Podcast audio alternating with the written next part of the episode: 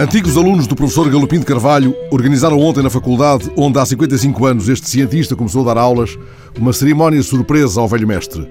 A jornalista Filomena Naves conta esta manhã no DN que o geólogo, de 85 anos, ia preparado para uma conferência onde deveria falar de geodinâmica externa, ou seja, da forma como os processos de erosão esculpem as rochas e moldam as paisagens.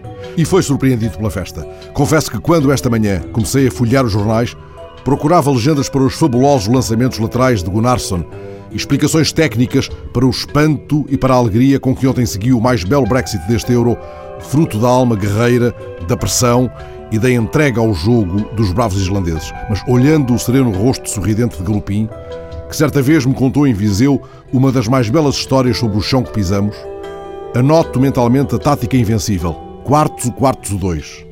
Os dois podem ser Sigurdsson e Sigtorsson, e o resto já se vê.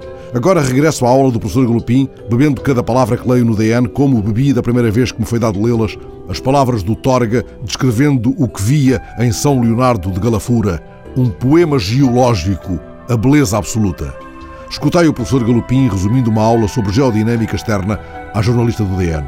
As rochas sedimentares são o produto da acumulação do lixo que a Terra deixa. A erosão faz lixo e as rochas sedimentares são esse lixo devidamente acumulado e estratificado. Essa relação entre a erosão, a alteração das rochas, o transporte e a sedimentação foi sempre a minha área. Eis o homem que fala luxuosamente do lixo. Este homem vai receber na quinta-feira, às seis e meia da tarde, a Medalha Municipal de Mérito Científico das mãos de Fernando Medina. Ora, eu tenho uma pequena sugestão a fazer aos responsáveis editoriais desta rádio e ela tem a ver justamente com Galopim e com Gunnarsson, o mago dos lançamentos laterais, por causa da erosão que esses lançamentos provocaram no pasmo sedimentar inglês. Eu adoraria ouvir o professor Galopim no domingo comentando o Islândia-França.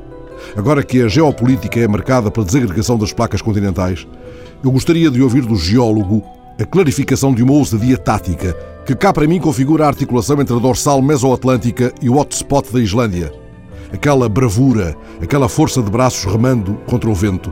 Coincidirá porventura é uma hipótese em aberto, mas preciso da palavra científica e do olhar poético do professor Galopim para aprofundar. Coincidirá porventura com as diferenças existentes entre a composição da rocha na Islândia relativamente a outras regiões. As análises feitas ao material expelido pelo vulcão Hekla revelaram elementos químicos que só existem no magma profundo. O lantânio, cujo nome vem do grego e significa estar escondido, e o césio, o metal perigoso quando libertado no ambiente. Estes tipos saíram da bancarrota sem ajuda externa. Usam os braços como catapultas. Vem-lhes do chão, seguramente, esta força. Estudai, pois, ó arietes da tática, o hotspot da Islândia, enquanto as glórias da placa continental vão escorregando nos macios relevados do euro.